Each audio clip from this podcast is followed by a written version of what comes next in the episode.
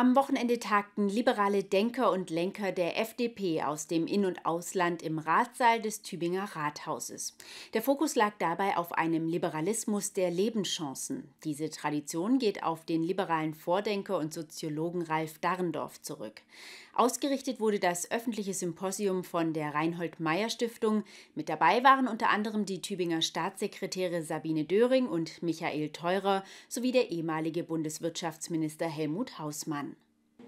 Christopher Gohl, Vorsitzender der Kommission Freiheit und Ethik der FDP, übernahm die Moderation des Tübinger Symposiums. Unter anderem stellte er die Aussage in den Raum, dass mittlerweile vier von fünf Eltern glauben, dass es der Generation unserer Kinder einmal schlechter gehen wird als uns heute. Nach dem liberalen Vordenker Dahrendorf messe sich der Fortschritt an den vielen kleinen Freiheiten, die er Lebenschancen nannte. Und genau an diesen hapere es momentan.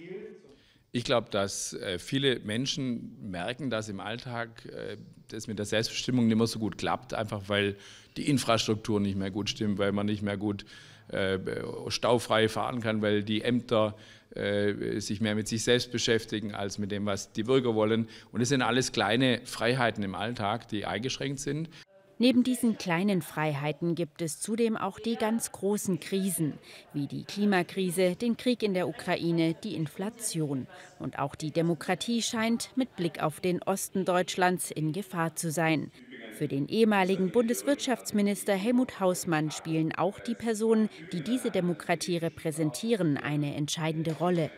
Zunächst mal Persönlichkeiten wie Dahrendorf wieder an die Spitze zu stellen und nicht Leute ohne Lebenserfahrung, Leute ohne abgeschlossenen Beruf, Leute ohne abgeschlossene Ausbildung. Das ist ja heute leider äh, die Tendenz.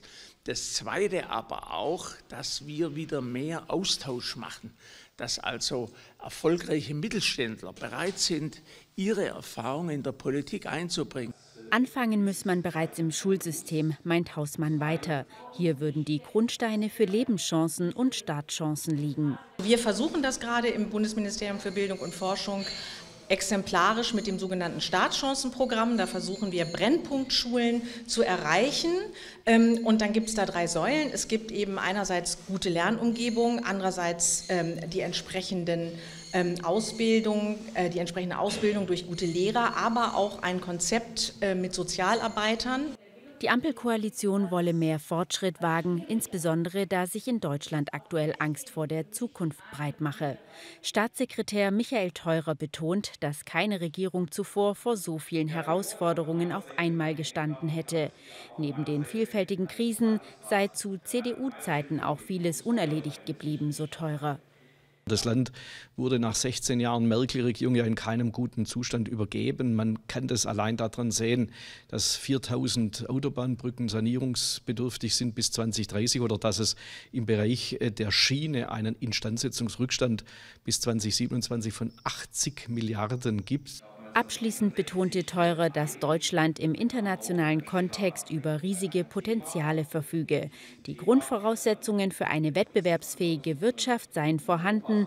Jetzt müsse man sie nutzen, um am Ende auch die Lebenschancen jedes Einzelnen zu gewährleisten.